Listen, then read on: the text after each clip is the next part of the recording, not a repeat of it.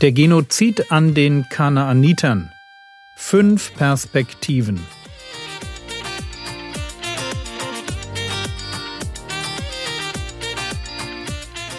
Theologie, die dich im Glauben wachsen lässt. Nachfolge praktisch dein geistlicher Impuls für den Tag. Mein Name ist Jürgen Fischer und heute geht es um einen Gott der Umkehrenden. Der Genozid an den Kanaanitern. Wo stehen wir bei diesem schwierigen Thema? Wir haben am Montag damit angefangen, Gott als einen Gott der Rache zu beschreiben. Was er den Menschen verbietet, weil ihre Rache selten mehr ist als Selbstjustiz. Genau das darf Gott. Er will vergeben, aber er ist auch bereit, Sünde zu ahnden. Und das eben nicht erst im jüngsten Gericht. Ein zweiter Gedanke war der, dass Völker als Ganzes für ihr Tun vor Gott verantwortlich sind.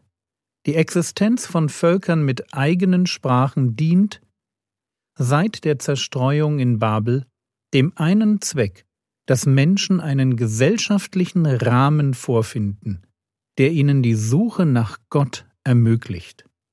Viele Völker mit vielen Sprachen sind ein Schutz. Das Böse kann sich nicht ungebremst ausdehnen. Moralischer Verfall wird eingegrenzt. Und wo es zu schlimm wird, kann Gott eingreifen, also Gericht. Völker verschwinden. So weit waren wir. Jetzt müssen wir jedoch ein ganz wichtiges Aber anfügen. Gott ist nicht nur im Blick auf das Gericht an Völkern ein unglaublich geduldiger Rächer.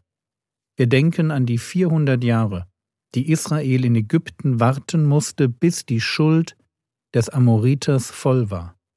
Gott ist langsam zum Zorn. Die Einsicht, dass Gott Völker als Ganzes richtet, darf uns jedoch nicht zu der Annahme verleiten, dass er nicht zwischen dem Volk und dem einzelnen Einwohner zu unterscheiden weiß. Das Gericht über ein Volk bedeutet nicht, dass Gott pauschal die Bevölkerung eines Landes zur Hölle verdammt. So, als wäre das Leben des Einzelnen nicht so wichtig. Falsch, ganz falsch. Wenn Völker als Ganzes gerichtet werden, dann ist das Gericht über ein Volk als Ganzes nicht gleichbedeutend mit dem Gericht über den Einzelnen im Volk. Gott ist nicht ungerecht, wenn es um das ewige Schicksal eines Menschen geht, denn entscheidet darüber nicht das Verhalten meiner Landsleute, sondern ganz allein mein eigener Glaube bzw. mein Unglaube. Lasst uns das bitte nie vergessen. Und ich möchte euch heute in diesem Zusammenhang drei Beispiele vorstellen. Rahab, Josia und Jeremia.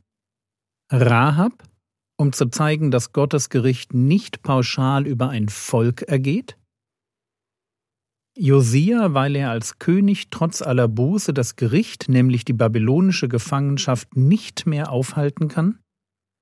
Und Jeremia, weil er bei aller Loyalität zu Gott trotzdem als Mensch unter den Folgen des Gerichts über Israel zu leiden hat. Fangen wir mit Rahab an. Rahab, die Prostituierte, die sich in Jericho um die Kundschafter kümmert, weil sie im Geheimen gläubig an den Gott Israels geworden war. An ihr lernen wir eine ganz wichtige Lektion. Gott sieht die einzelne Person an. Und wo er im Kleinen Buße und Glauben findet, da gilt das natürlich etwas. Und nicht nur etwas, sondern alles. Unser ewiges Schicksal hängt nicht am Glauben oder Unglauben unserer Verwandtschaft. So wie der Apostel Johannes es schreibt, dass wir nicht ausgeblüht, sondern aus Gott geboren werden müssen. Neues ewiges Leben ist nie eine Sache meiner ethnischen Zugehörigkeit. Auch Israel, das Volk Gottes, war immer eine Mischung aus Gläubigen, dem sogenannten Überrest, und Ungläubigen. Es ist immer mein Umgang mit Gott, der darüber entscheidet, wie es um mein ewiges Schicksal bestellt ist. Und die Kanaaniterin Rahab, die aufgrund ihres Glaubens Hochverrat begeht, ist dafür ein guter Beleg. Allerdings gilt auch, dass es bei Gott ein zu spät gibt. Das lernen wir von dem jungen König Josia. Eigentlich ein super Typ. Es heißt über ihn 2. Könige 23, Vers 25. Vor Josia gab es keinen König wie ihn, der zu dem Herrn umgekehrt wäre mit seinem ganzen Herzen und mit seiner ganzen Seele und mit seiner ganzen Kraft nach dem Gesetz des Mose. Und auch nach ihm ist seinesgleichen nicht aufgestanden. Das ist ein tolles Zeugnis, oder? Aber dann lesen wir einen Vers danach. 2. Könige 23, Vers 26. Doch kehrte sich der Herr nicht ab von der großen Glut seines Zornes, mit der sein Zorn gegen Juda entbrannt war, wegen all der Kränkungen, mit denen Manasse ihn gekränkt hatte. So sehr Gott die Buße des Einzelnen wahrnimmt, und seinen Glauben wertschätzt.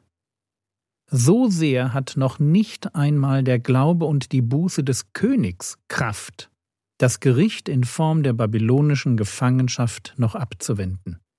Beim Gericht über ein Volk, sei es Vertreibung, Deportation oder eine andere Form von Auslöschung, beim Gericht über ein Volk gelten irgendwie ganz eigene Regeln.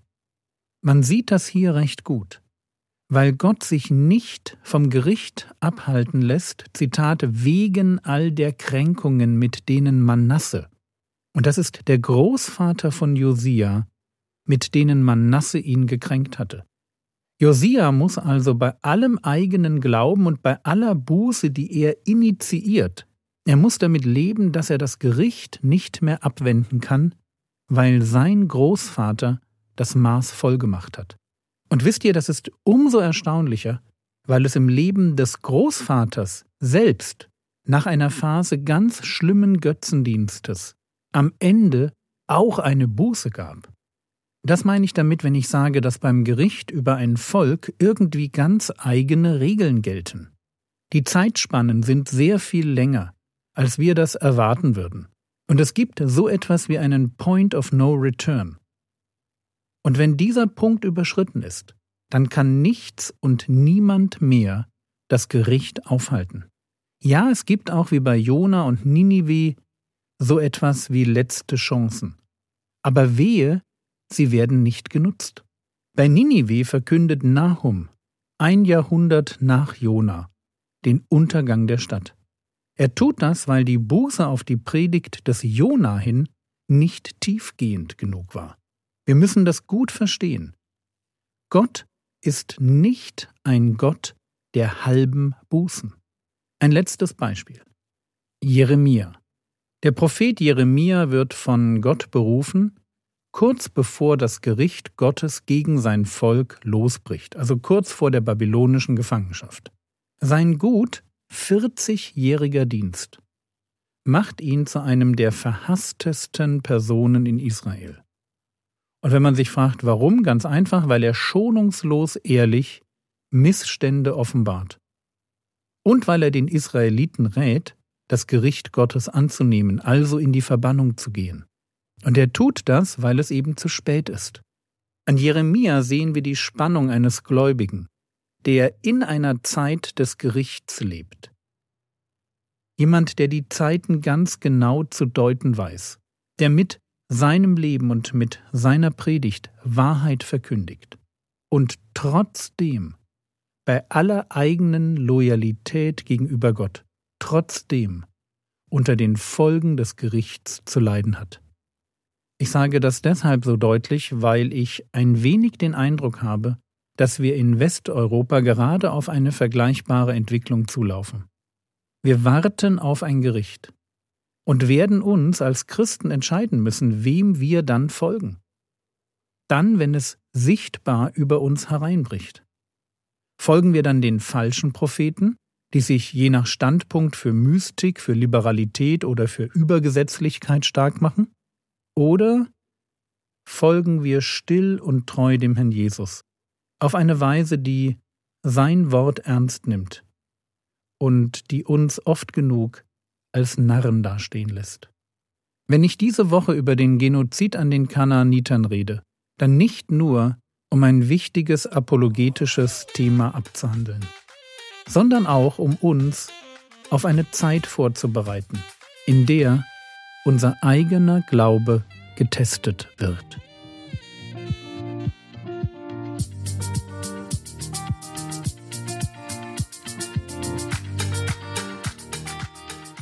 Was könntest du jetzt tun? Du könntest 2. Könige 23, 26 auswendig lernen. Das war's für heute. Wenn du noch kein Mitglied einer Gemeinde bist, in die du dich gerade jetzt mit überdurchschnittlich viel Elan einbringst, dann mein Tipp, ändere das. Du wirst in den kommenden Jahrzehnten eine Gemeinde brauchen, um geistlich zu überleben. Der Herr segne dich, erfahre seine Gnade und lebe in seinem Frieden. Amen.